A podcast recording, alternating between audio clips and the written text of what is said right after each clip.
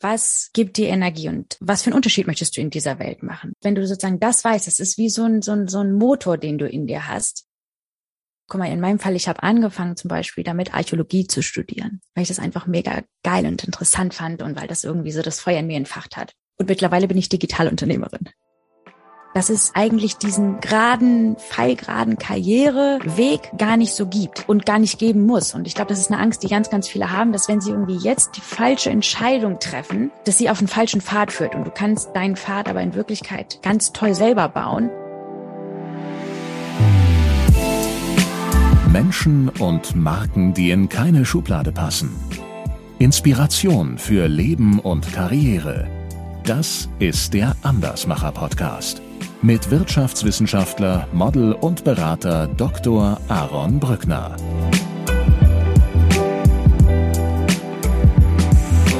Valerie, herzlich willkommen im Andersmacher Podcast. Danke für die Einladung, lieber Aaron. Hast du heute schon meditiert? Ja, das mache ich jeden Morgen. Ganz strikt. Wir wirklich jeden Morgen, ja? Jeden, ah, jeden Morgen, sagen wir so einmal die Woche, mache ich so einen Tag, äh, meistens Samstag, wo ich komplett offline bin, äh, wo ich daran arbeite, mich zu entspannen, was für mich nicht so leicht ist. Und da lasse ich es dann manchmal ähm, sozusagen sausen und gebe mir die, die Erlaubnis, nicht alles äh, ganz äh, perfekt machen zu müssen. Aber ansonsten, ja, äh, meditiere ich jeden Morgen als allererstes äh, 20 Minuten, manchmal ein bisschen länger, je nachdem, wie ich es brauche, um einfach mit Energie und Klarheit in den Tag zu starten. Du machst das schon seit längerem, ne? Ja, wahrscheinlich jetzt seit sechs, sieben Jahren sowas. Ja, aber es ist wirklich, wie man sagt, es ist irgendwie so eine Reise und und äh, du kommst, glaube ich, nie an den Punkt an, wo du sagst, jetzt kann ich es richtig gut, sondern es geht ja sehr stark darum, einfach äh, die Fähigkeit zu entwickeln, im Moment zu sein und den wirklich voll wahrzunehmen und dich nicht von irgendwelchen Sorgen oder Ängsten oder Gedanken ablenken zu lassen. Und an manchen Tagen geht es super leicht und an manchen Tagen irgendwie nicht. Das ist ein spannender Gedanke, äh, auf den du mich da bringst. Kann man gut meditieren, wenn man gut meditieren will? Wahrscheinlich ähm, nicht, sondern sozusagen der, der Kern des Ganzen ist, dass du versuchst, gar keine Erwartung zu haben. So, was auch sozusagen ein gutes Training fürs Leben, für Karriere und für, für Arbeit ist, weil wir uns ja äh, so oft an irgendwie Geschichten oder Erwartungen messen von uns oder von anderen und äh, dabei so ein bisschen vergessen, das Leben äh, zu leben und zu genießen. Und genauso ist es im Prinzip auch beim Meditieren, dass, dass die Idee dahinter ist, dass du im Prinzip einfach jeden Tag das machst, egal wie es dir geht, egal was in deinem Leben vorgeht und äh, das akzeptierst, so wie es ist. Und wenn es an dem Tag gut läuft, dann ist es so. Und wenn es an dem Tag halt nicht gut läuft, dann ist es auch vollkommen okay. Ja, also das glaube ich auch. Diese nicht vorhandene Erwartung ist eine sehr große Herausforderung im Leben und zum Leben gehört dann halt auch die Meditation. Wir, ich und wahrscheinlich auch die Menschen, die uns zuhören, haben natürlich große Erwartungen an dieses Gespräch. Und wenn ich so auf unseren Fahrplan oder zumindest hier so meine, meine Gesprächslandkarte schaue, dann sprechen wir über so Themen wie Digitalisierung, Scheitern habe ich hier mit aufgeschrieben. Sexismus kommt vor. Also wir werden hier äh, die unterschiedlichsten Themen ansprechen und da darf eine Erwartungshaltung bestehen. Und um dieser Erwartungshaltung meiner Hörer gerecht zu werden, beginne ich auch dieses Gespräch mit meinem Steckbrief. Dein Name? Valerie Mocker. Dein Alter? 31. Deine Heimat? Wahrscheinlich Oxford. Deine Geschwister? Ich habe drei kleine Geschwister. Ich bin sozusagen die Geschwisterchefin oder jedenfalls die älteste. Ähm, und äh, zwar zwei kleine Brüder und eine kleine Schwester. Dein Vorbild? Ich habe so viele, das sagen sicher alle bei dir. Ich weiß, dass Anna Kaiser, die, die uns ja zusammengebracht hat, das auch, auch gesagt hat. Ähm, ich kann dir sagen, wer meine Vorbilder sind, und zwar Leute, die total brennen für das, was sie machen und das wirklich mit vollem Herzen machen. Und das ist für mich egal, ob das sozusagen Leute sind, die irgendwie ein CEO von einer globalen Firma sind oder ob dass zum Beispiel eine meiner Cousinen ähm, ist, die Kindergärtnerin ist und die das aber mit so viel Herz und, und, und, und Herzlichkeit macht, äh, dass jedes Mal, wenn ich mit ihr spreche und wenn ich sie sehe, mich das extrem inspiriert. Und ich mag das, wenn, wenn Leute Feuer haben und brennen für das, was sie tun. Stell dir vor, Valerie, du sitzt abends an einer Hotelbar und hast Durst. Was würdest du bestellen? Was würdest du trinken? Wahrscheinlich stilles Wasser oder Pfirsichsaft. Ähm, Pfirsichsaft. Pfirsichsaft, wenn es das gibt. Ich habe mal ähm, äh, ein Projekt in Spanien gemacht und dementsprechend dort äh, gearbeitet. Und wenn wir dann abends äh, die Tapas essen gegangen sind, dann habe ich oft ein Sumo de Melecoton bestellt, was ein Pfirsichsaft hm. ist, was vielleicht mit Sonne, Sonne, Sonne noch ein bisschen äh, besser schmeckt als in Aachen oder in Oxford heute, wenn es ein bisschen regnet. Äh, aber ja, ich, ich trinke keinen Alkohol und äh, deswegen würde ich wahrscheinlich irgendwie sowas bestellen. Entweder stilles Wasser oder ein Saft. Stell dir vor, ich säße zufällig auch genau in dieser Bar und du würdest dein stilles Wasser oder deinen Pfirsichsaft trinken. Ich würde, wenn wir im nicht-alkoholischen Bereich bleiben, heute ausnahmsweise nicht den Ingwertee trinken, sondern wahrscheinlich so eine Rhabarberschorle. Da hätte ich gerade irgendwie Lust drauf. Mhm. Wir würden ins Gespräch kommen und uns unterhalten über äh, deine Zeit in Spanien. Äh, und mit Sicherheit würde ich dich dann irgendwann fragen, Mensch, Valerie, das ist ja hier total faszinierend. Was machst du denn so beruflich? Dann würde ich dir sagen, dass ich jeden Tag aufstehe, um mehr Menschen beizubringen, was es braucht, um aufsteigen zu können, um in Machträume kommen zu können und um so zu führen, dass du äh, einen Unterschied in dieser Welt machst. Und äh, das tue ich äh, mit meiner Firma, mit Wingwoman und mit unseren äh, Trainings- und Coaching-Programmen, wo wir Leute aus der ganzen Welt äh, haben, die zu uns kommen, um eben zu lernen, äh, wie du, wie du aufsteigst, wie du toll führst mit Mut, Herz und offenem Geist, wie du einen Unterschied in dieser Welt machst. Ähm, und äh, das äh, ja kommt wieder zu diesem Thema zurück. Ich liebe das, wenn, wenn, wenn Leute für was brennen, wenn sie einen Unterschied in dieser Welt machen wollen. Und wenn ich dabei helfen kann, dieses Feuer, das wir alle in, uns haben, äh, stärker lodern zu lassen und entfachen zu können. Und ich äh, glaube, das ist so wichtig, weil, äh, und da würde ich dich jetzt vielleicht fragen, hast du das Gefühl, dass das bei dir immer so ist, dass du von Leuten umgeben bist, die das Feuer in dir entfachen. Und ähm, das ist so wichtig, weil ich finde, dass gerade in Deutschland, wo ich ja auch aufgewachsen bin, so oft äh, das Feuer, das wir in uns haben, eher klein gehalten wird oder ausgemacht wird, indem uns gesagt wird, was wir alles nicht können oder dass wir noch nicht bereit dafür sind oder nicht gut dafür sind, gut genug dafür sind und und äh, diese diese ähm, Arbeitskultur, die sehr verbreitet ist, die würde ich so nennen, ähm, äh, andere klein halten, um, um sich selber groß zu fühlen ähm, das, das ist leider sehr verbreitet. Und ich glaube, deswegen braucht es mehr von uns, ähm, die, die eben den Leuten auch sagen, was richtig an ihnen ist und wie viel sie schaffen können und wie viel sie machen können. Und eben damit aber auch die Tipps und Tricks und Strategien mit beibringen, die du eben auch brauchst, um, um äh, dich durchsetzen zu können um, und, und um eben nicht nur hart zu arbeiten, sondern äh, dafür zu sorgen, dass diese harte Arbeit sich eben auch auszahlt. Und dann würde ich wahrscheinlich sagen, hey Aaron, du bist auch bei uns willkommen. Das sind nämlich für, für, für Männer, für Frauen. Ähm, genau. Und dann, dann würde ich dich fragen, was machst du denn so? Ja, das würde ich dir dann hm? äh, ausführlich erzählen. Bei deiner Antwort äh, würde ich wahrscheinlich entgegnen, da hat jemand Simon Sinek Start with Why gelesen. Warum sagst du das so? Weil du nicht gesagt hast, ich bin die Gründerin, ich bin Entrepreneurin, äh, also du kommst nicht mit dieser, mit diesen üblichen beruflichen Schubladen, selbst im positiven Sinne, so dass wir es zuordnen können, sondern du hast ja gerade geschrieben, du hast angefangen zu reden und hast gesagt, warum du morgens aufstehst. Ja. Und das ist ja dieses Warum, Start with Why. Ne? Simon Sinek äh, postuliert das ja seit vielen Jahren. ist ja so sein, sein, sein Markenzeichen. Äh, also du, du hast das Buch schon gelesen, oder? Ja, natürlich. Also so, ich habe äh, doch, doch, doch klar. Das ist ja irgendwie so, so also so eins der der Bücher, die irgendwie äh, viele ja. von uns, auch wenn wir Führungsverantwortung übernehmen, dann irgendwie lesen oder empfohlen empfehlen empfohlen bekommen. Ähm, und ich, ich, ich für mich ist, startete das aber nicht unbedingt so sehr mit mit ähm, Start with Why. Also ich fand das auch inspirierend und wer das noch nicht gelesen hat oder den Talk gehört hat, würde das würde ich auf jeden Fall empfehlen. Ähm, ich glaube, für mich ist das eher so, so, so die Frage, was gibt dir Energie? Also das mhm. ist sozusagen die Frage, die ich mir stelle, die ich auch den Leuten, mit denen ich arbeite, stelle und wo wir stark dran arbeiten. Was äh, gibt dir Energie und, und ähm, was für einen Unterschied möchtest du in dieser Welt machen? Und wenn du das weißt und wenn du das sozusagen klar hast, und das dauert manchmal länger, das zu wissen, und das kann sich auch ändern im Leben. Aber wenn du, wenn du sozusagen das weißt, das ist wie so ein, so ein, so ein Motor, den du in dir hast, der dich jeden Tag antreibt und der dir jeden Tag auch die Energie gibt, aufzustehen. Und eben auch an den Tagen, wo es manchmal vielleicht schwer ist oder wo gerade was nicht geklappt hat oder wo du gerade nicht so eine gute Phase hast. Ähm, und dann zu wissen, was die Energie gibt und welchen Unterschied du machen möchtest, das ist eine extrem, extrem, gut, extrem gute Hilfe, um dann eben aufzustehen und weiterzumachen. Ja, das finde ich, äh, das finde ich sehr wertvoll, dass du darauf hinweist. Was gibt mir, äh, was gibt mir Energie? Äh, du hast gerade gesagt, das kann sich ja auch ändern im Leben. Es hat sich ja auch bei dir geändert in deinem mhm. Leben. Darüber sprechen wir ja auch.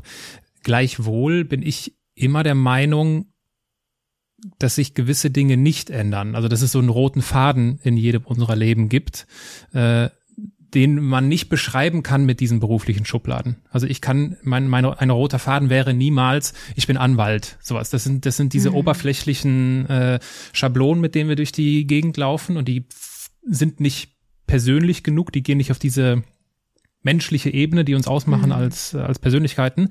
Und ähm, deswegen vielleicht, und ich gehe davon aus, dass du dich damit sehr intensiv auseinandergesetzt hast, gibt es das und hast, kannst du das formulieren, was das ist, was sich da durchzieht wie ein roter Faden in deinem Leben? Ich glaube, es ist dieses Feuer, ähm, dem Feuer in mir selbst folgen, also die Dinge machen, die, die sozusagen äh, Feuer und Energie in mir entfachen und dann aber auch immer stärker äh, sozusagen das Feuer in anderen entfachen. Äh, und äh, in meinem Fall, so ne, wie du so schön mit den Schubladen sagst, ähm, guck mal, in meinem Fall, ich habe angefangen zum Beispiel damit Archäologie zu studieren weil ich das einfach mega geil und interessant fand und weil das irgendwie so das Feuer in mir entfacht hat. Und mittlerweile bin ich Digitalunternehmerin. So.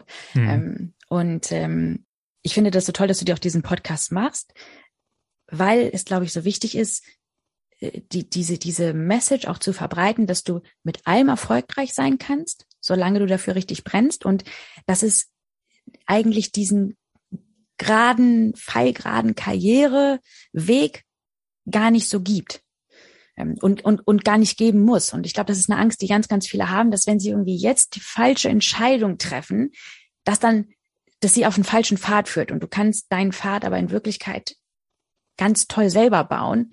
Und wenn du dem folgst, was die Energie gibt und, und, und, ähm, und, und, und dementsprechend auch deine Entscheidungen äh, fällst, dann bringt, dann, dann baust du dir einen extrem tollen Pfad, wo du zurückblicken kannst und sagen kannst, alles, was ich gemacht habe, macht irgendwie Sinn, passt zusammen und und und ich ich habe ich konnte immer sagen, dass ich dass ich mein Leben voll gelebt habe und dass ich voll für die Dinge eingetreten bin, die mir wichtig waren. Und für mich ist es eben dieses sozusagen dem Feuer folgen, das Feuer entfachen. Ähm, ne, als ich sozusagen studiert habe, ähm, da, da habe ich dann angefangen, das Feuer in anderen zu entfachen und irgendwie groß zu machen, indem ich zum Beispiel äh, Captain von unserem Ruderverein war. Und Rudern ist ja in Oxford so, so ein mega riesen Ding, also also ein, ein mega Ding. Ich weiß, das kann man sich nicht ja. so gut vorstellen, wenn man wenn man das selber nicht gemacht hat, aber das war definitiv nicht nur ein Sport für mich. Und äh, und das hat mir damals schon extrem Spaß gemacht, sozusagen diese 20 Frauen um mich rum zu haben und, und, und denen dabei zu helfen, das Beste in sich rauszubringen. Und ähm, das habe ich dann auch später gemacht als Investorin, äh, dass ich dann halt Geld gegeben habe an andere, um um denen zu helfen, dieses Feuer und diese Ideen, die sich in, die sie in sich haben, zu entfachen. Und jetzt mache ich es eben mit mit ähm, meinem Unternehmen äh, und äh, sozusagen als Unternehmerin und Coach würde man wahrscheinlich sagen. Und äh, das ist was, was, was, was ich schon dann auch äh, herausgefunden habe. Und wie du es aber auch sagst, das ploppt dir nicht so in den Kopf, äh, sozusagen von, von, von 0 auf 100. Also äh, ne, wir werden nicht geboren, wir sozusagen mit dem Wissen, ah, das ist das, was mir Energie gibt und so weiter und so fort.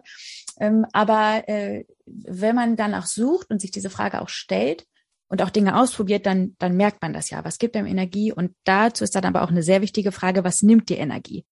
Mhm. Und das merke ich halt ganz oft, auch wenn es um dieses Thema geht, ähm, sozusagen Karriere bauen, Karrierefahrt, äh, Schubladen, die du dann eben triffst, dass es ja so viele Schubladen gibt, die du, die, die, die auch vielleicht deine Familie oder deine Freunde oder Leute, die du bewunderst, die die angeblich ausfüllen und da total gut reinpassen oder erwarten von dir, dass du in Schubladen passt. Und das braucht sehr viel Mut, um sich von, davon zu lösen von diesen Schubladen. Als, um dir zum Beispiel ein, ein konkretes Beispiel zu geben, als ich jetzt vor anderthalb Jahren meinen Job gekündigt habe, also sozusagen meinen sicheren Job, wo ich ganz doll aufgestiegen bin, wo ich gut verdient habe, wo ich riesige Teams hatte, dass ich ähm, dann gekündigt habe, um sozusagen ein eigenes Unternehmen zu bauen, ist für bestimmte Teile von meiner Familie eine absolute Katastrophe im Kopf gewesen. Also das war so, die haben reagiert, als als äh, hätte ich einen One-Way-Ticket von Elon Musk zu Mars gekauft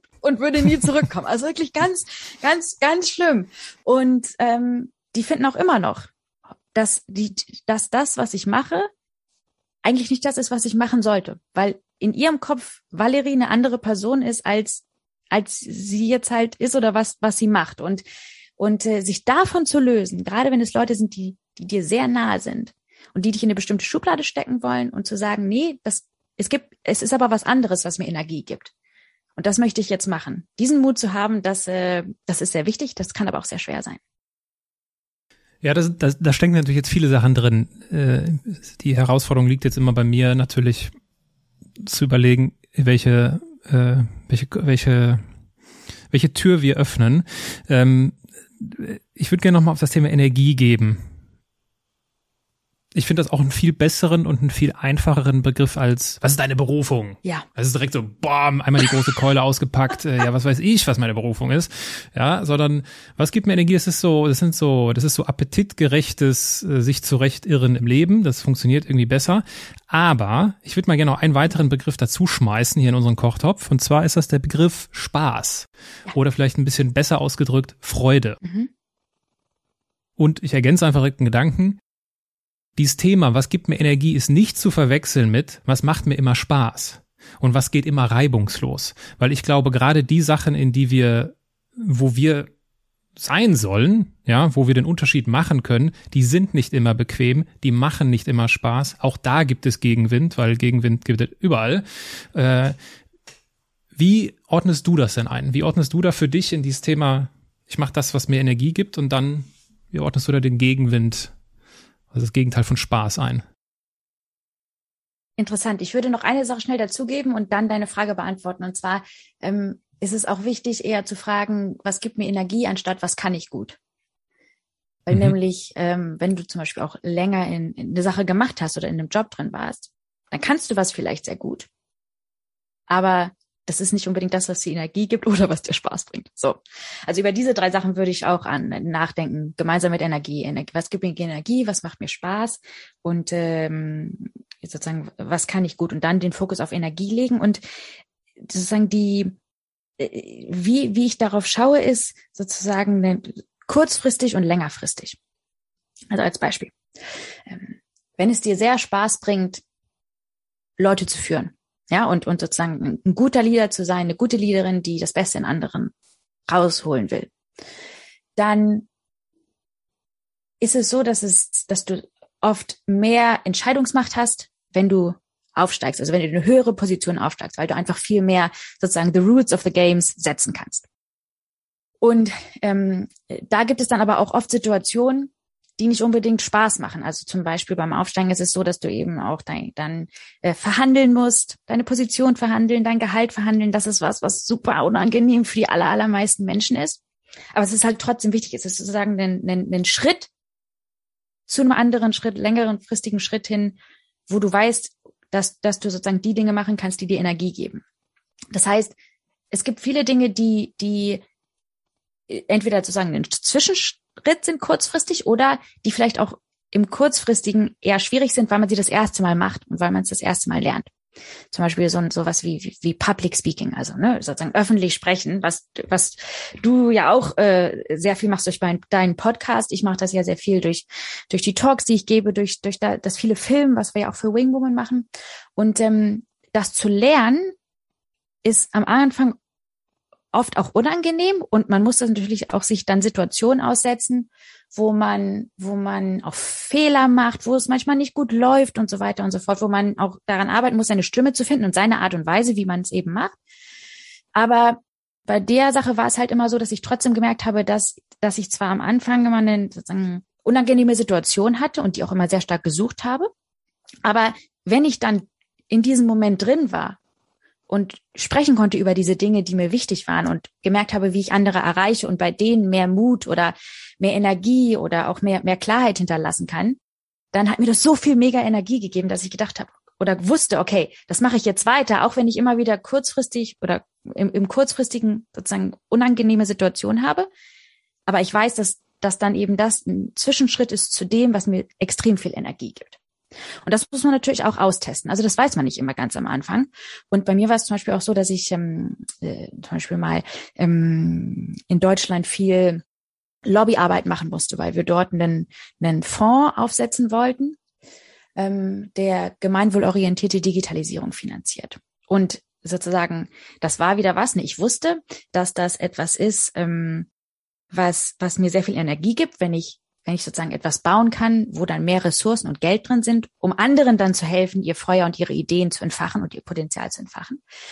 Aber da war zum Beispiel dieser Zwischenschritt, sozusagen diese Lobbyarbeit und so stark mit der Politik und auch mit diesen ganzen verklüngelten, äh, sozusagen äh, diesen ganz verklüngelten Netzwerken und der Logik von, von, von Politik zusammenzuarbeiten. Und es stellte sich dann im Prinzip heraus, dass, dass mir überhaupt keine Energie gibt, sondern dass mir das sehr viel Energie nimmt. Und es stellte sich dann auch raus, dass sozusagen der Pfad sehr viel länger sein würde und ich sehr viel länger mich mit Dingen beschäftigen müsste oder Dinge machen müsste, die mir eigentlich Energie nehmen.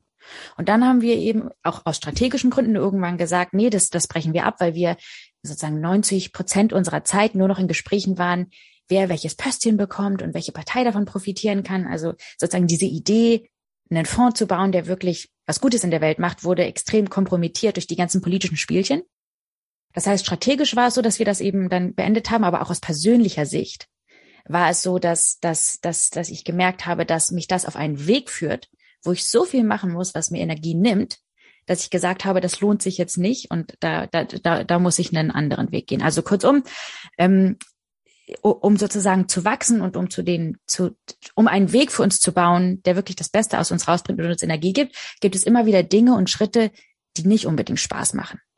Entweder mhm. weil es Zwischenschritte sind oder weil, weil wir Dinge lernen müssen, weil wir aus unserer Komfortzone raus müssen.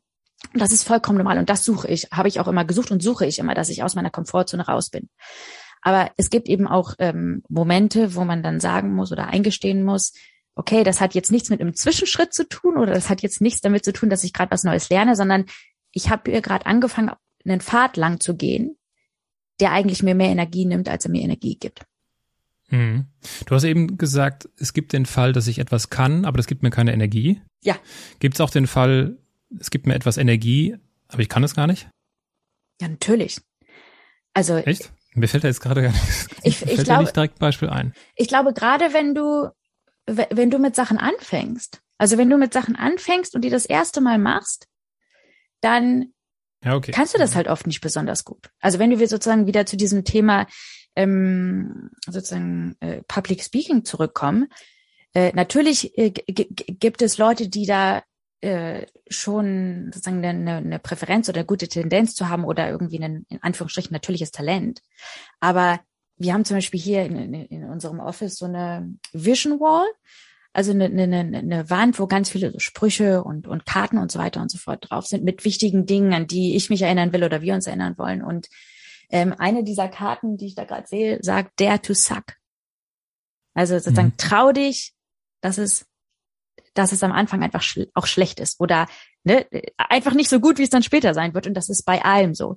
Also wenn du das, wenn du das erstmal Public Speaking machst, wenn du äh, anfängst, Teams zu führen, äh, wenn du in einen neuen Job reingehst, dann, dann gibt es, äh, gibt es eigentlich immer diese Situation, dass du zwar merkst, es gibt mir Energie, aber du hast halt noch super viel zu lernen und das ist aber vollkommen okay. Das heißt, ich würde, würde alle ermutigen, äh, sozusagen dare to suck einfach anfangen und es machen und nur durchs, durchs Machen wird es besser und durchs Ausprobieren wird es besser. Ähm, und sich nicht davon abhalten lassen, Dinge zu machen, von denen man träumt oder die einem Energie geben, nur weil man halt am Anfang nicht so gut darin ist. Mhm. Ja, ich sage gerne, anders machen kommt von Anfang. Äh, schon, schon häufiger äh, erwähnt hier im Podcast. Angefangen hast du äh, früher oder später mit deiner beruflichen Laufbahn, ich sehe hier Top-Uni im Sinne von Oxford, Top-Noten, im Sinne von ganz viele Einser. Und du warst dann auch relativ schnell in einem Top-Job. Das äh, würde ich jetzt mal so abhängig vom hierarchischen Level machen, äh, der, der, des Direktorenlevels. Was heißt Karriere für dich, Valerie? Karriere heißt für mich, etwas zu machen, womit du die Welt ein bisschen besser hinterlässt, als du sie vorgefunden hast. Und das hast du gemacht dann einige, ich glaube, sechs Jahre in Summe bei Nesta. Ja. Vielleicht hilft es, um mal so unseren Zuhörern so langsam aber sicher äh, so eine, Bio, eine biografische Orientierung zu geben. äh, was was ist Nesta? Was was war was war da deine Aufgabe? Was habt ihr gemacht? Nesta ist ein Innovationsfonds, eine Innovationsorganisation mit einer halben Milliarde Euro Geld. Und äh, mit diesem Geld äh, haben wir gemeinwohlorientierte Digitalisierung und Innovation finanziert. Was zum Beispiel bedeutet, ähm, äh, dass äh, wir uns mit so Themen beschäftigt haben, wie wie kannst du Bildung besser machen oder wie kannst du das Gesundheitssystem besser machen? Äh, wie kannst du die Zukunft in einer Art und Weise bauen, dass mehr Leute wirklich von Technologie auch profitieren? Und haben dann eben viele Dinge finanziert von neuen Ideen, wie sozusagen äh, Medien die Stimmen von Leuten besser aufnehmen können, die normalerweise nicht gehört werden, bis hin zu Apps, die dir das Leben retten, wenn du einen Herzinfarkt hast. Und äh, das ist eine Organisation, die ich selber auch nicht kannte, bevor ich dorthin gekommen bin. Äh, und äh, die mir aber erlaubt hat, wie du schon gesagt hast, auch sehr schnell aufzusteigen. Also ich bin dorthin gekommen und äh, konnte dann meine ersten Teams übernehmen mit 23, ähm, die ersten Millionenfonds mit 26 und ähm, habe dort äh, sehr schnell auch gelernt, äh, Verantwortung zu übernehmen. Äh, nicht nur für Dinge, sondern eben auch für, für Leute. Und ähm, äh, das, das, das war für mich eine Organisation, ähm, in der ich auch viel mein Andersmachen leben konnte. Ne, was, was, was ja nicht immer der Fall ist. Also manche Organisationen machen es dir sehr viel leichter, anders zu sein und an Dinge anders zu machen. Äh, ja, manche machen dir es leicht, manche machen dir es schwer. Und von so einer Innovationsorganisation würdest du ja eigentlich erlauben, ne? oder würdest du erwarten, ja, genau. äh, dass da auch viel Raum für Innovation selbst ist. Aber selbst da äh, gab es sozusagen Geschichten, ähm, wo ich zum Beispiel äh, dafür kämpfen musste, dass die Frauen in meinen Teams ordentlich bezahlt werden, ähm, dass sie nicht dafür be, be, wie sagt man das denn? Ähm, dass sie nicht dafür bestraft werden. Genau, ja, genau, ja. ja. Dass sie nicht dafür bestraft werden, wenn sie zum Beispiel schwanger werden und deswegen nicht befördert werden. Äh, dass wir in einer Art und Weise einstellen, dass wirklich auch wir die sozusagen Vorurteile, die oft in Bewerbungsprozessen drin sind, dass wir die halt rausnehmen, weil ja Leute, die zum Beispiel einen Namen haben, der nicht so europäisch klingt oder die ne, äh, vielleicht ja. auch einen seltsameren Lebenslauf haben, dass diese Leute das oft schwerer haben, eben an, an Jobs zu, zu kommen, obwohl sie eigentlich extrem viel Potenzial haben und das total toll machen könnten. Und äh, da habe ich zum Beispiel unseren äh, die oder die Art und Weise, wie ich äh, Leute gesucht habe, geändert und zum Teil anonymisiert, damit ich eben äh, auch selber meine eigenen Vorurteile gegenüber anderen Leuten rausnehme. Und obwohl ich selber in Oxford war und und natürlich sehr positive Assoziationen habe, wenn Leute in Oxford oder Cambridge waren und sich dann bei uns bewerb, bewerben oder beworben haben, da habe ich dann zum Beispiel dafür gesorgt, dass das in der ersten Runde anonymisiert wird, damit ich eben nicht so stark darauf gucke. Und das hat dann auch dazu geführt, dass ich Leute eingestellt habe, die überhaupt keinen Uni-Abschluss hatten und die einen total tollen Job gemacht haben. Und äh, ne, da, das sind eben so ein paar kleine Beispiele, wie man auch im Alltag als Führungsperson äh, auch mal den Mut haben muss, Dinge anders zu machen, selbst wenn die Organisation selbst das eigentlich nicht so tut. Mhm. Ja, dazu muss man der Vollständigkeit halber sagen, dass das alles jetzt in England passiert ist. Mhm. Ne? Also die schönen 500 Milliarden fließen nicht nach Deutschland, sondern äh, wurden in England verwendet und investiert. Äh, und genau das war ja der Punkt, davon hast du eben gesprochen, du hast es kurz erwähnt. Deine Idee war es dann irgendwann zu sagen, hey, das, das nach Deutschland bringt, das wäre doch eine, die tollste und die rundeste Lebensgeschichte. und das hat jetzt ja nicht so gut geklappt. Äh, bevor wir aber darauf eingehen, du hast es ja eben auch schon ganz kurz zusammengefasst mit diesem äh, mit diesen politischen Ränkespielchen und den ganzen Befindlichkeiten, die damit einhergehen, äh, ist es irgendwann, glaube ich, so weit gewesen, dass du vor Angela Merkel gepitcht hast, ja. wenn ich das richtig äh, verstanden habe. Nimm uns doch mal mit in diesen Moment. Also das ist ja schon, ich meine, es ist jetzt, wir sprechen jetzt hier kurz nach der, kurz nach der Wahl. Äh, die Regierungszeit von Angela Merkel ist jetzt äh, quasi vorüber, äh, auch wenn es noch nicht äh, offiziell ist. Ähm, wie war das? Was äh, nimm uns mal mit in den Moment? Kurz vorher. Angela Merkel in fünf Minuten. Das Witzige daran war, dass ich eingeladen wurde und Angela Merkel überhaupt nicht dort war im Raum und die, die, die Anwesenden sozusagen ihre Vision von der Zukunft in drei Minuten pitchen sollten. Und drei Minuten ist echt super wenig. Also wenn du das machen musst, musst du echt äh, viel vorbereiten, damit es kurz, kurz und knackig ist. Und ich hatte mich eben vorbereitet und wusste, okay, ich möchte diese Idee jetzt hier nach Deutschland bringen, dass eben Innovation und Digitalisierung was sein sollte, was eben für alle da ist. Und wir brauchen deswegen Instrumente und Geld, für, für, für, für die ganzen guten Ideen, wie Digitalisierung die Gesellschaft verbessern kann. Und äh, hatte das eben alles schön vorbereitet und wirklich irgendwie eine Minute bevor ich dann dran war, ging die Tür auf und jemand lief rein und Angela Merkel setzte sich wirklich genau vor mich. Das heißt, ich sah sie sozusagen von hinten mit ihrem kurzen Haarschnitt und mit ihrem mit ihrem äh, äh, Jackett. Mit ihrer Bluse. Dann, genau, Achso, mit ja, ihrem ja. Jackett. Sie hat immer diese Jacketts an. Ja, ich weiß nicht, welche stimmt. Farbe es war. Ich glaube irgendwie hellblau oder sowas damals. Ähm, Genau. Und dann äh, fing das Herz schon ein bisschen an zu flattern. Und dann dachte ich, okay, gut. Und, und dann kommen natürlich auch so die, die, die Ängste hoch, die eigentlich einfach viele von uns dann haben, wenn wir irgendwie aufstehen mussten vor anderen. Oh Gott, was, wenn das nicht gut genug ist? Was, wenn ich Fehler mache? Ne, was, wenn die das nicht gut finden? Und so weiter und so fort. Und dann habe ich halt was gemacht, was ich sonst auch ähm, äh, immer mache, bevor ich Interviews habe, bevor ich spreche, dass ich kurz die Augen schließe und dass ich einfach sage, ähm, äh, ich bin jetzt ich selbst und ich spreche aus dem Herzen. Und es hört sich jetzt ein bisschen vielleicht äh, äh, romantisch an, aber äh, das ist, glaube ich, ein den Fehler, den sehr viele von uns machen, dass wir äh, immer glauben, dass so viel von dem, was wir tun, eine Performance sein muss. Also, dass du sozusagen die perfekte Performance ablegen musst. Und der, der Kern oder auch wirklich der, der sozusagen der, der, der Schlüssel um, um, um das Beste aus dir rauszuholen, ist, dass du eben nicht probierst, irgendwie eine Performance aufzuführen, sondern dass du mutig genug bist, du selbst zu sein und dass du dich entspannst. Und wenn du dich entspannst, dann bist du halt sozusagen at your best.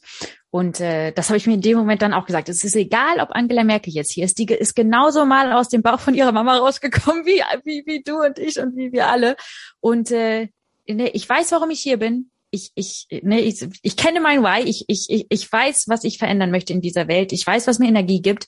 Es gibt mir Energie, vor diesen Leuten zu stehen und denen das zu erzählen und denen zu zeigen, wie es anders sein könnte. Und äh, ich bin jetzt einfach ich selbst und äh, spreche aus dem Herzen und äh, dann würde es schon gut werden.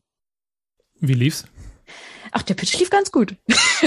der Pitch lief ganz gut und danach kam auch noch, äh, da hat das äh, viele Gespräche eröffnet und ähm, und uns auf jeden Fall schon weitergebracht. Also obwohl es dann am Ende leider nichts geworden ist äh, und, und wir das dann irgendwann abgebrochen haben, hat es trotzdem äh, in diesem Moment sehr viel gebracht, ich selbst zu sein und, und mein Ding zu machen, obwohl Angela Merkel, die mächtigste Frau der Welt, da vor mir saß und zugeguckt hat. Ich will nochmal, bevor wir da gleich weitergehen, dann nochmal an die Meditation erinnern. Mhm. Weil das ist ja genau der, also so habe ich es zumindest bisher verstanden, das ist ja genau der Sinn von Meditation, dieses Sein.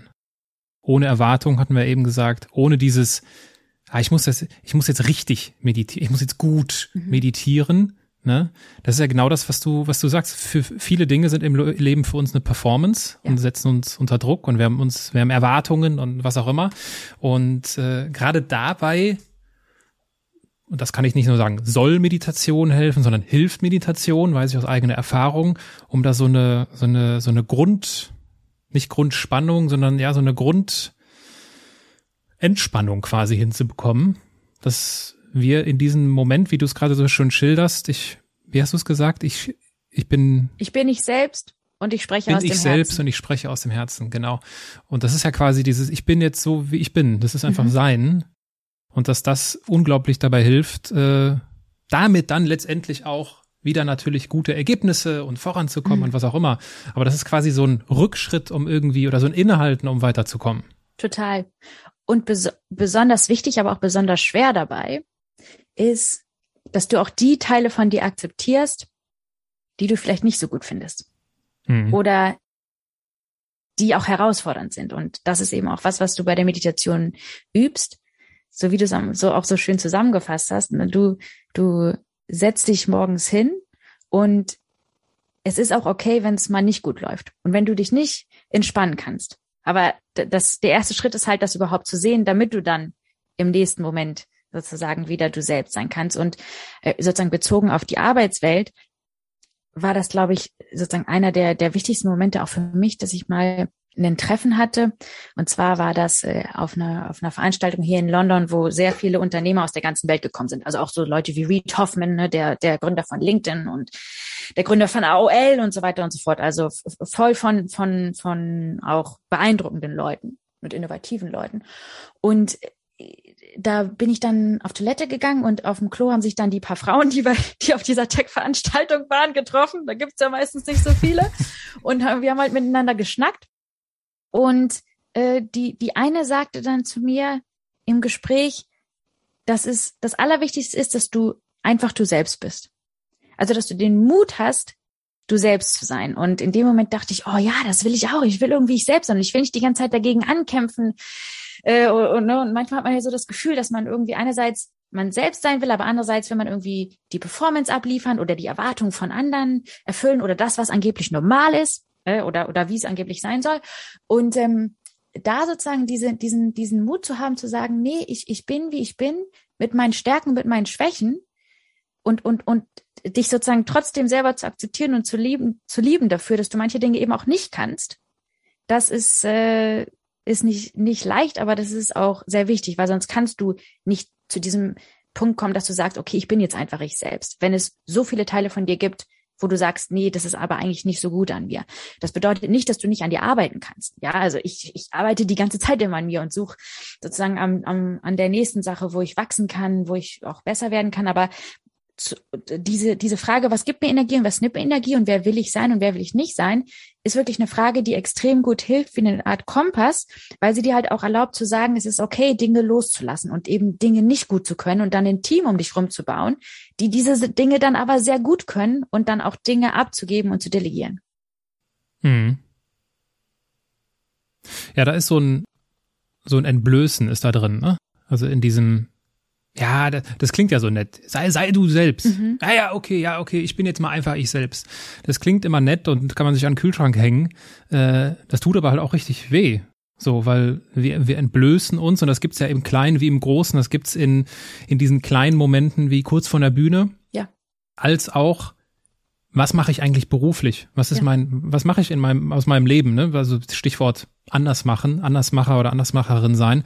Ähm, auch da, und das ist ja das, was ich in, aus vielen Gesprächen entnehme, ist dieses, irgendwann kommt der Moment, wo du dich dazu entscheiden musst, stehe ich dazu, was ich bin, wer ich bin und wie ich bin oder nicht. Ja. Und das ist äh, nicht immer, äh, das kenne ich aus meinem eigenen Leben, das ist nicht angenehm. Ja, weil da fliegen halt alle inneren Stimmen einem um die Ohren und äh, auch da vielleicht die der der Rückgriff auf Dare to Suck, trau dich, das ist ja quasi dieses trau dich nicht gut genug zu sein, ja? Ja. Trau, trau dich das äh, äh, trau dich diese ja, dieses ja, nicht gut genug, das trifft's einfach am besten. Aber das ist halt ich mir fehlen da auch die, die Worte, um da jetzt irgendwie das schön zu formulieren und irgendwie für die Hörer so zusammenzupacken, dass sie sagen, ah, jetzt habe ich es verstanden. Weil äh, das hört sich häufig immer so richtig und so nett an, aber es führt einfach kein Weg dran vorbei, es zu machen im Leben, es umzusetzen. Und das tut weh. Punkt, glaube ich. Also es gibt keinen Menschen, der sowas erlebt und sagt, ja, das war für mich ganz easy, ich bin einfach so durchgeflutscht und am Ende war alles happy. Ja.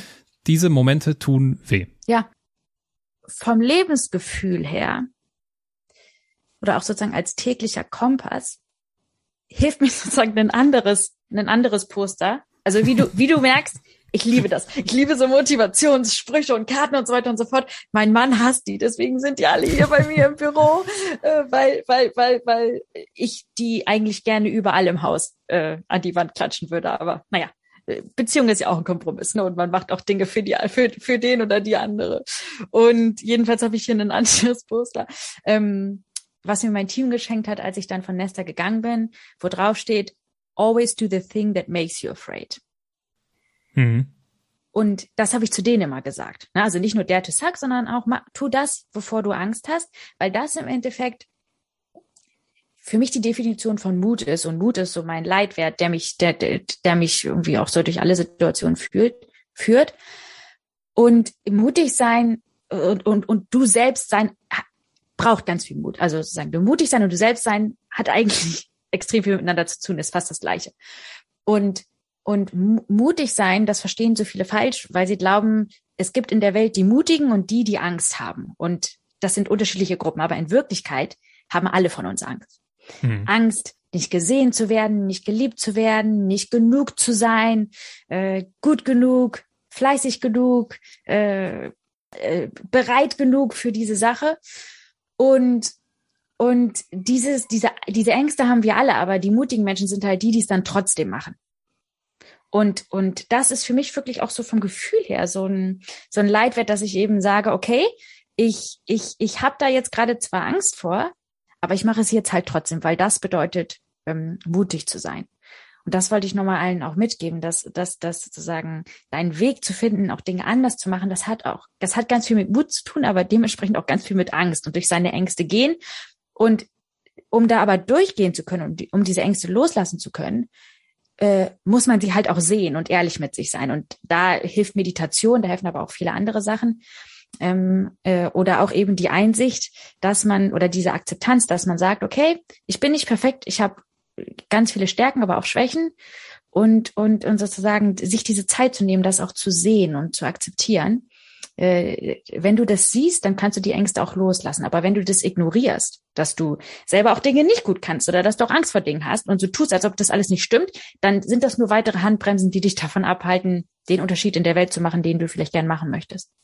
Mhm. Ja, ihr wolltet äh, ja einen großen Unterschied in Deutschland machen mit eurem, eurem Projekt, äh, wie schon zweimal erwähnt. Es hat ja nicht geklappt. Äh, müssen wir jetzt auch gar nicht so ins Detail eingehen. Äh, würde wahrscheinlich auch nur schlechte Laune bei dir verursachen, kann ich mir vorstellen. Nein, also, alles gut, also, da bin ich drüber wenn, weg. Wenn ich, wenn ich das schon höre, also diese ganzen, ich kann mir das sehr gut vorstellen, da wenn es am Ende nur noch um die Pöstchen geht und äh, also äh, Politik wäre ähm, ich dachte früher mal anders darüber, wäre definitiv nichts, äh, nichts für mich. Ist das, äh, das klingt ja super, ne? viel Geld für solche Projekte und dann auch dem Gemeinwohl, das klingt ja, und dann auch digital, das ist ja fantastisch. Äh, ist das ein Armutszeugnis für Deutschland, dass das nicht geklappt hat? Ja, weil es weiterhin Leute gibt, die die gleichen tollen Ideen haben wie die Dinge, die wir hier in Großbritannien finanziert haben, in Deutschland, die dafür kein Geld bekommen und ich Organisationen kenne, die äh, ne, genau die gleiche App, die dir das Leben rettet, wenn du einen Herzinfarkt entwickelt haben, zur gleichen Zeit wie hier in Großbritannien. In Großbritannien ist es jetzt in allen Krankenwagen installiert, überall er, er, erlebbar, nutzbar und in Deutschland eben nicht. Und ist in Deutschland immer noch ein riesiger Kampf. Ähm, das heißt, was ich mir für, für Deutschland äh, wünschen würde, ist äh, mehr äh, mehr Butter bei die Fische, sozusagen, wie man in, in Hamburg sagen würde. Äh, also nicht so viel jetzt in der nächsten Legislaturperiode über Digitalisierung quatschen, sondern auch äh, da ein bisschen, bisschen äh, mehr machen und unterstützen und eben nicht nur für sozusagen einige äh, äh, sozusagen äh, Interessensgruppen äh, aus, aus der Wirtschaft, sondern eben, eben in einer Art und Weise, dass wirklich alle, die eine gute Idee haben, davon profitieren. Ich glaube, es gab eine Partei im Wahlkampf, die immer wieder als Slogan hatte, nie gab es mehr zu tun. passt, äh, passt, passt ja, ist ja auch, ist ja auch richtig. Äh, ich, ich habe von dir in einem Interview eine sehr interessante Aussage gehört. Und zwar, Stichwort Angst, wir bleiben bei der Angst, dass du so, also ich, ich werde jetzt wahrscheinlich nicht wortwörtlich äh, zitieren, sieh mir das nach. Äh, du hast so eine Grundangst, dass du irgendwann stirbst und nichts Signifikantes in der Welt geschafft hast.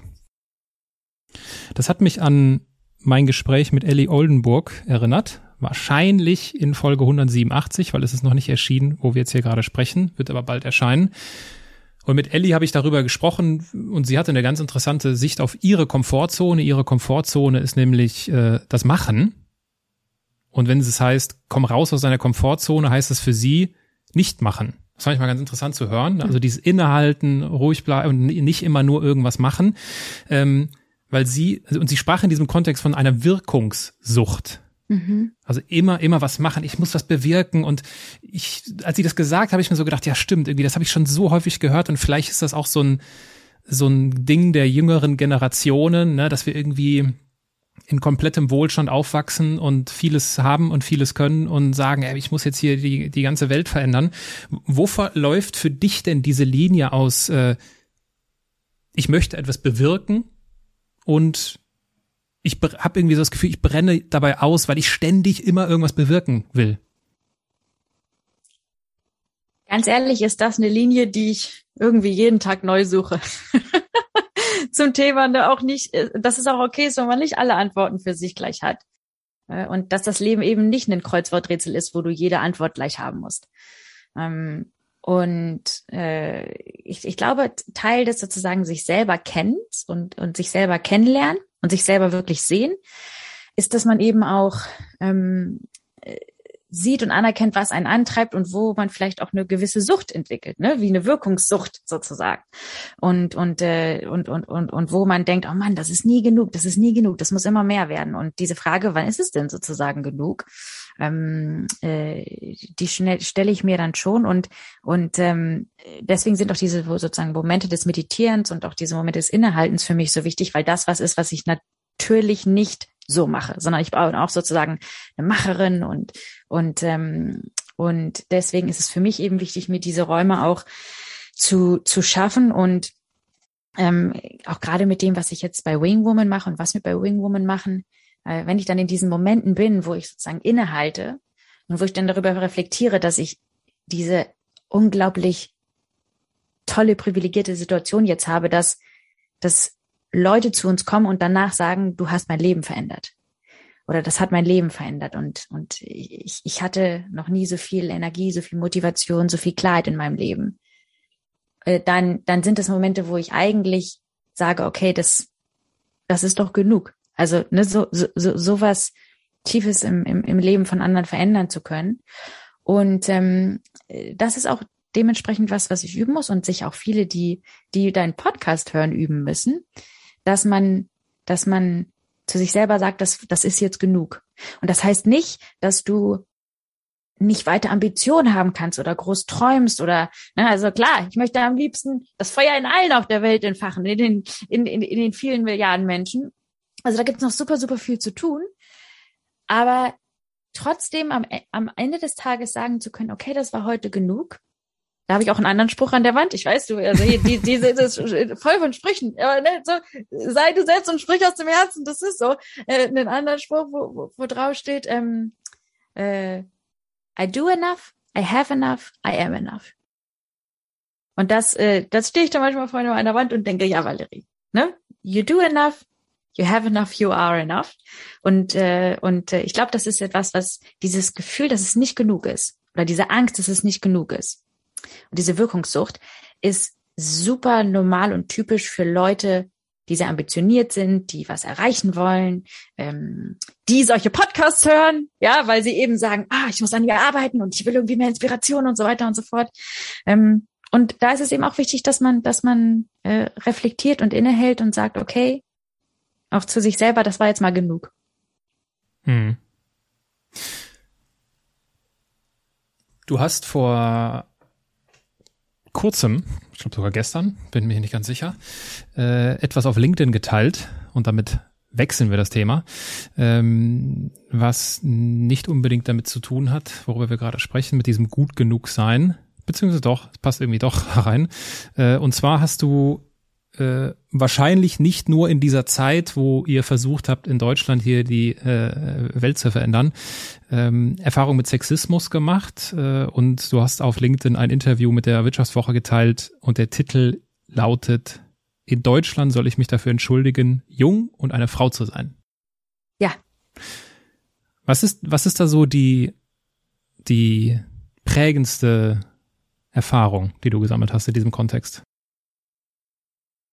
Die prägendste und sicher auch äh, schockierendste Erfahrung war, in einer der Verhandlungssitzungen oder der Verhandlungsgespräche für, für diesen ähm, Innovationsfonds in Deutschland, wo mein Gegenüber zu mir sagte, also das ist total wichtig, das brauchen wir hier absolut in Deutschland. Aber seien wir mal ganz ehrlich, Frau Mocker, Sie als junge Frau, Sie können das hier nicht machen, sondern Sie müssen eigentlich nochmal wiederkommen mit einem mittelalten Mann, also am besten so in den mit 50ern und mit grauen Haaren. Und das ist jetzt alles zitiert, also das, ne, das ist jetzt nicht sozusagen ungefähr so hat er das gesagt, sondern so hat er das gesagt. Also mit sozusagen dieser Person, die sie dann nach vorne stellen und im Hintergrund können sie ja die ganze Arbeit machen, aber die, ne, diese Person brauchen sie, weil ähm, es glaubt niemand, dass junge Frauen so wie sie das machen und schaffen können und diese Verantwortung übernehmen, die sie halt jetzt übernehmen. Äh, und und äh, seien wir einfach ehrlich, es gibt hier einfach keinen Platz für so junge weibliche Raketen wie sie. Mhm. Und das hat mich irgendwie in dem Moment so getroffen. Sicherlich auch, weil, weil ich da schon so viele von diesen Situationen hatte und in so vielen Gesprächen auch irgendwie gefragt wurde, Sie sind Frau Mocker, die Direktorin, warum sind Sie denn so jung? Und, und ich irgendwie immer damit sozusagen konfrontiert wurde, dass ich, wenn ich in den Raum reingekommen bin, irgendwie äh, gefragt wurde, warum ich so bin, wie ich bin. Und ich irgendwie das äh, auch in, in vielen Räumen, ja auch jetzt immer noch, halb so alt bin wie alle anderen und dementsprechend irgendwie ständig sozusagen dieses Gefühl äh, bekomme, was auch viele, viele junge Frauen, wenn sie eben aufsteigen, bekommen, aber auch, auch junge Männer, ähm, dass das irgendwie nicht genug ist, so wie du bist, sondern dass du das immer irgendwie erklären musst, warum du so bist oder ob, ob du das wirklich so kannst. Und nach diesem Gespräch und dieser Situation, die ich gerade erklärt habe, gehe ich nach Hause und muss ich anfangen zu weinen, weil ich irgendwie so kaputt davon war und so müde und und äh, ja, aber dann, dann habe ich eine meiner Wingwoman angerufen und zwar habe ich dann Anna Kaiser angerufen, die du ja auch in deiner, einer deiner Folgen drin hattest. Die ist eine von meinen Energie-Wingwoman, also eine Person, die ich anrufe, wenn ich irgendwie ein bisschen Energie brauche. Und äh, ja, die hat dann zu mir gesagt, weißt du was, Valerie, du machst hier jetzt einfach weiter. Wenn der sagt, hier ist kein Platz für junge Raketen, dann zeigst du dem mal, was eine junge Rakete ist und was du hier machen kannst und was, ne, und, und, und äh, sozusagen aufstehen, Krönchen richten, weiterlaufen was ich dann natürlich auch gemacht habe. Äh, aber trotzdem tut es, tut es weh. Und in diesem Interview mit der Wirtschaftswoche war ich auch ganz froh, dass ich darüber sprechen konnte und dass, dass die das eben auch dann zum, zum Thema machen wollten, weil das so vielen passiert. Also so vielen, auch gerade jüngeren Menschen passiert, dass das ihnen eben, dass, dass ihnen eben gesagt wird, was alles falsch an ihnen ist und warum sie irgendwie noch nicht da sein sollten, wo sie sind oder nicht da, nicht die Ambitionen haben sollten, die sie irgendwie haben. Und wir, wenn sowas passiert, also sozusagen, dass du, dass du diskriminiert wirst aufgrund deines Alters oder deines Geschlechts oder was auch immer, wenn das passiert, dann sagen ganz viele andere, die das mitbekommen, oh, das ist ja echt blöd, aber da kannst du nicht drüber reden, weil das wäre ja unprofessionell. Und das haben damals übrigens in der Situation auch Leute zu mir gesagt. Die sagten, was? Das hat jemand zu dir gesagt? Das geht ja gar nicht. Aber ja, da kannst du nicht drüber sprechen, weil das würde dich ja unprofessionell aussehen lassen. So. Und deswegen hat es auch eine Zeit für mich gebraucht, um überhaupt sozusagen zu dem Punkt zu kommen, wo ich gesagt habe, ganz ehrlich, das, das ist doch Quatsch, dass wenn, wenn, wenn du sozusagen das erfährst, dass es dich unprofessionell machst, indem du darüber sprichst, weil was sich ja sozusagen was, was sich dahinter verbirgt und natürlich muss es konstruktiv sein. Also nicht nur meckern, sondern konstruktiv auch mit Vorschlägen, wie es anders sein könnte. Aber wenn du deine eigene Verletzlichkeit zeigst und auch Momente, wo du selber angegriffen wurdest oder runtergedrückt wurdest, dann gibt das ganz viel Mut den anderen Leuten, die das auch erfahren, weil die dann nämlich nicht mehr das Gefühl haben, dass sie alleine sind oder dass es nur an ihnen liegt.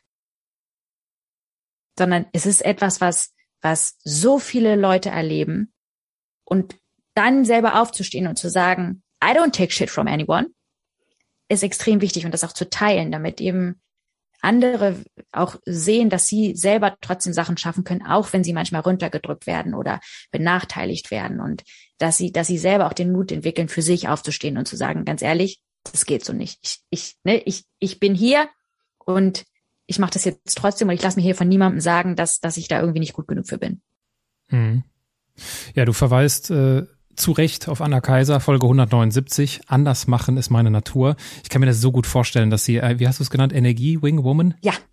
Ja, ja, 100 Prozent. Weil also die, ich, also ich würde schon von mir behaupten, ich bin ein sehr konstruktiver und positiver Mensch, ja, der äh, recht mutig durch sein Leben schreitet. Äh, das Gespräch äh, mit äh, mit Anna Kaiser ähm, oder nach dem Gespräch mit, mit Anna dachte ich mir definitiv, also wie viel wie viel äh, äh, Lebensmut äh, kann, kann man haben und wie viel Lebensfreude kann man versprühen, das war wirklich beeindruckend. Auf jeden Fall. Also wer immer diese Folge nicht gehört hat, äh, ich würde auf jeden Fall empfehlen, äh, diese Folge von Anna Kaiser zu hören, weil äh, Anna so viel Licht und Energie in diese Welt reinbringt, dass, dass man sich einfach nur besser fühlen kann, nachdem man ihr zuhört. Das ist äh, zu 100 Prozent richtig. Äh, sind, sind solche Erlebnisse, wie du sie jetzt gerade geschildert hast, äh, mit den äh, jungen äh, Frauenraketen oder wie auch immer du da genannt wurdest, äh, so der, der, der Antriebsmotor für, für das heutige Wingwoman? Absolut.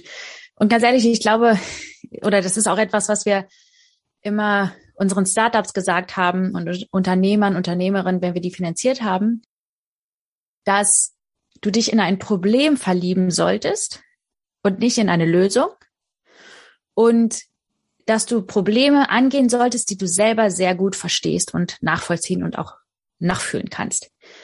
Und dieses Problem, was wir ja lösen, dass es so viele Leute gibt mit tollen Ideen und Potenzial, äh, die hart arbeiten, aber dann nicht diejenigen sind, die halt in den Entscheidungspositionen sitzen, dass wir eben äh, diesen Leuten helfen, äh, voranzukommen, aufzusteigen und zu wissen, wie man sich eben durchsetzt. Und ich glaube, der Grund, warum das äh, so gut funktioniert und warum wir eben Leute haben, die dann da durchgehen und die sagen, boah, das hat mein Leben verändert und äh, plötzlich kriege ich meine Gehaltsverhandlung und meine Beförderung und, und, und kann meine Teams irgendwie motivieren und so weiter und so fort. Der Grund dafür ist, dass ich halt diese Herausforderungen und Probleme die wir lösen, selber sehr gut kenne und auch selber sehr, sehr stark erfahren habe und auch sehr stark in unseren Programmen einfach hinter die Kulissen mit allen, die mitmachen, gucke und auch sehr ehrlich bin. Also wir nennen das dann Let's have a real talk. Ne? Also sozusagen darüber mhm. sprechen, wie es wirklich ist, über die Dinge,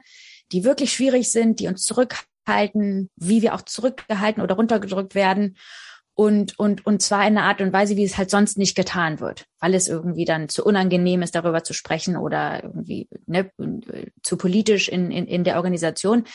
Aber über diese schwierigen Herausforderungen zu sprechen, ist das, was wir eigentlich brauchen.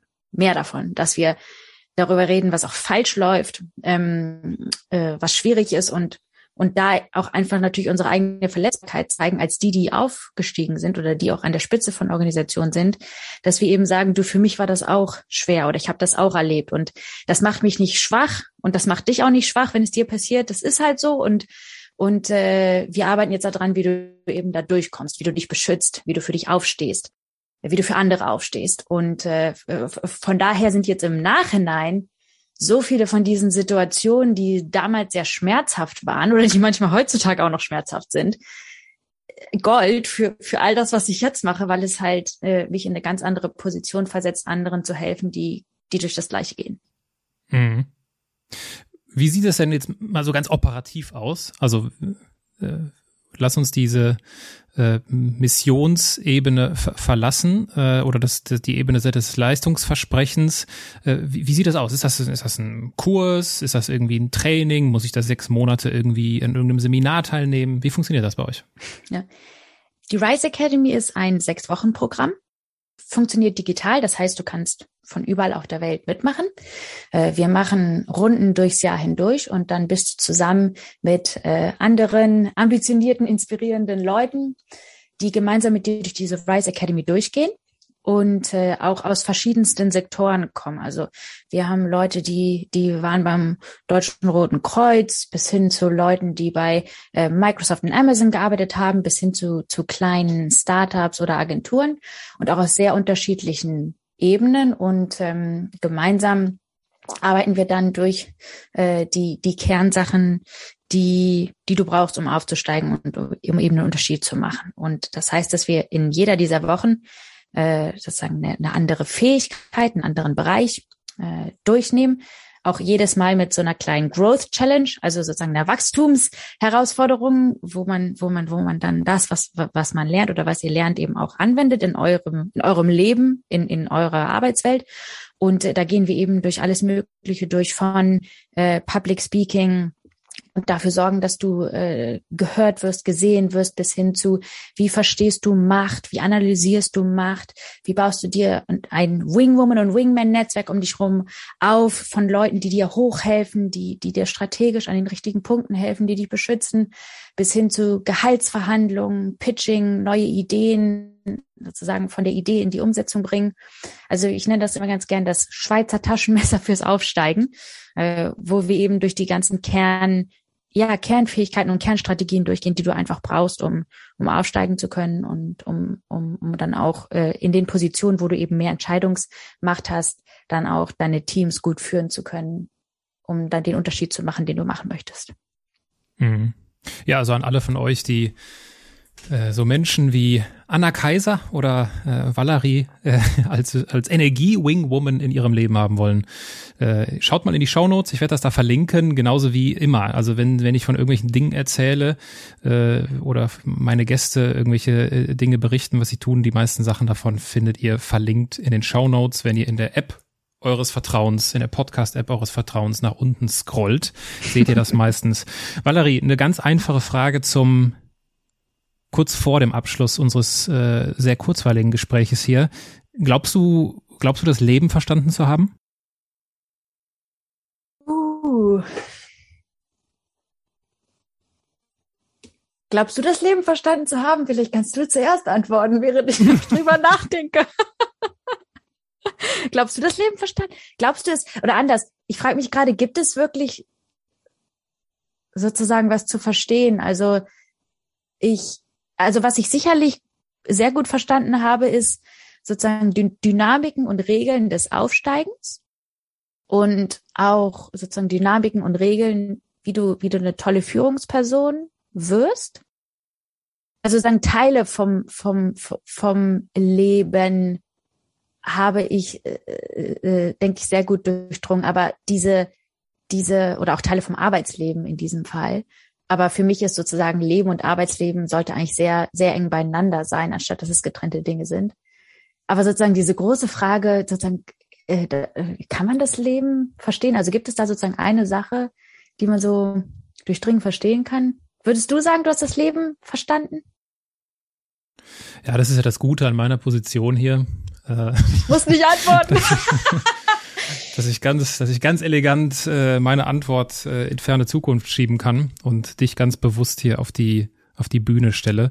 Äh, ich äh, kann dir aber sehr gut folgen. Also es ist natürlich mhm. keine einfache Frage. Und wenn es eine einfache Antwort gäbe, äh, wäre die Antwort wahrscheinlich gelogen. Ja. Ich weiß also, nicht. Also ich glaube, dass man es nicht so kompliziert machen sollte und immer wieder auch Wege finden, wie man sozusagen für sich vereinfacht. Und anstatt zu probieren, das ganze Leben zu verstehen, also das ist gar nicht so ein Anspruch, den ich, den ich für mich habe, möchte ich mich selber verstehen und verstehen, wie wir am Anfang besprochen haben, was mir Energie gibt, was mir Energie nimmt, damit ich dann irgendwann auf mein Leben zurückgucken kann und eben nicht nur sagen kann, boah, ich habe irgendwie was auch hinterlassen ähm, in der Welt und bei, bei Menschen, mit denen ich gearbeitet habe, sondern dass ich auch sagen kann, ich habe so ein Leben nach meinen Werten und meinen Vorstellungen geführt. Und ich glaube, das kann man verstehen. Dass man, mhm. dass man lernen kann zu verstehen, was einem wichtig ist und was einem nicht wichtig ist oder auch loslässt die Dinge, die einem nicht wichtig sind oder von denen man vielleicht in der Vergangenheit dachte, die wären einem wichtig oder die sind für deine Eltern oder deine Freunde oder was auch immer wichtig, aber eigentlich dann doch nicht für dich. Und ähm, mein Mann und ich, wir hatten vor ein paar Jahren auch ein Gespräch darüber, als äh, beim, beim, beim Essen irgendwie an, an, an unserem Jahrestag, was uns so wichtig ist und, und, und was für Werte uns auch wichtig sind. Und dann sind wir halt darauf gekommen, dass, dass Mut und Freiheit uns beiden sehr wichtig ist. Und ähm, das sind auch so meine, meine Leitplanken, besonders diese, der, der Mut, dass ich irgendwann auf mein Leben zurückgucken möchte und, und sagen kann, ich war immer mutig. Mhm. Und das habe ich, glaube ich, verstanden. Und, und ich glaube, wenn man das versteht, was einem wichtig, was einem wichtig ist im Leben, also nicht das Leben, sondern was einem wichtig ist im Leben, dann kann man sehr viel äh, äh, tolleres, erfüllenderes oder erfülltes Leben leben, als wenn man das nicht versteht. Und was wäre das Leben ohne die Halbsätze? Valerie, wir kommen, wir kommen zur letzten Rubrik dieses Podcasts. Ich lese dir einen kurzen Satz vor, du beendest ihn kurz und spontan. Mhm. Was ich an mir mag, ist mein Optimismus. Ich bin eine Andersmacherin, weil ich immer mutig genug bin, ich selbst zu sein und aus dem Herzen zu handeln. Meine größte Angst ist auf mein Leben zurückzugucken und nicht genug hinterlassen zu haben. Was Kinder für ein gelungenes Leben lernen sollten, ist Mut, Herz und offenen Geist. Wenn ich jemandem den Andersmacher Award, außer Anna Kaiser, verleihen müsste, dann. oh, warte mal, lass mich da mal kurz ähm, überlegen. Das sollte auch eine deutsche Person sein, richtig? Damit du die weiter dann einladen kannst? Also, das ist kein Muss. Äh, es wurden auch schon Elon Musk und Co. genannt. Von daher fühle ich jetzt nicht genötigt, äh, mir meine ohnehin schon auch lange Interview, äh, potenzielle Interviewgastreihe zu äh, ergänzen. Also ganz entspannt. Ja, wie ich, ich habe das auch in, warte mal ganz kurz, ich habe das nämlich auch in Anders Podcast, den habe ich ja gehört, äh, gehört, dass sie sagte, oh, so viele Leute und so geht das einem wahrscheinlich immer, ne? dass man irgendwie sagt, ach, so viele, so, so viele, ähm, äh, so viele Leute. Ähm, ich würde den Andersmacher Award an eine Gruppe von Leuten verleihen, die mutig genug ist, ähm, auch herzlich zu sein im Arbeitsleben. Oh, da gibt's gibt's viele, die, die, die mir einfallen, aber ich glaube, dass, dass Herzlichkeit und Wärme eine extrem unterschätzte Stärke im Arbeitsleben ist, besonders in, in der Wirtschaft ähm, und und als als Schwäche gedeutet wird und und äh, ist es aber äh, etwas, was dich sehr stark macht, wenn du wenn du herzlich genug bist, andere mit dir hochzuheben und anderen auch eine Bühne zu geben und andere zu fördern, ähm, das, das macht dich stärker und nicht schwächer. Und äh, sozusagen den, ich würde wahrscheinlich mit dir den Andersmacher Kindness Award äh, aufsetzen und den dann an solche Leute vergeben, um, um, um einfach da auch mehr Vorbilder zu schaffen, die eben äh, bei Wing Woman würden wir sagen Kick-Ass and Kind sind. Also äh, Kick-Ass und mutig und tough, aber eben auch kind, also herzlich und, und, und warm und, und nicht nur alleine aufsteigen, sondern andere mit sich hochziehen. Das gefällt mir. Der Andersmacher Kindness Award. Äh, auf den, auf den lasse ich mich gerne ein. Äh, Wenn der kommt, sagst du mir Bescheid. so, so, so, machen wir das. Äh, liebe Valerie, weißt du, was dein Name bedeutet? Weißt du, was Valerie bedeutet? Äh, äh, auch irgendwas mit. Hm? Ja, sag's mir. Äh, ja, genau. Das ist lateinisch Valere. Äh, und jetzt so ganz direkt übersetzt heißt es die Kräftige, die Gesunde, die Starke. Und äh, ich habe mich sehr gefreut, mit dir äh, zu sprechen. Und ich finde, dein Name passt gut zu dem, was du aus deinem Leben machst. Und äh, ich glaube, das ist auch sehr gut rübergekommen, dass die kräftige, die gesunde, die starke äh, tatsächlich mir hier digital gegenüber sitzt. Ich möchte mich für deine Zeit bedanken und schicke einen ganz lieben Gruß nach Oxford. Oh, vielen Dank, Aaron. Und ich zurück zu dir nach Aachen und zu allen anderen, die sich die Zeit genommen haben, um hier zuzuhören. Äh, und die hoffentlich auch, ja, morgen mit Mut, Herz und offenem Geist aufstehen und, und sich fragen, was gibt mir Energie und was mache ich damit heute?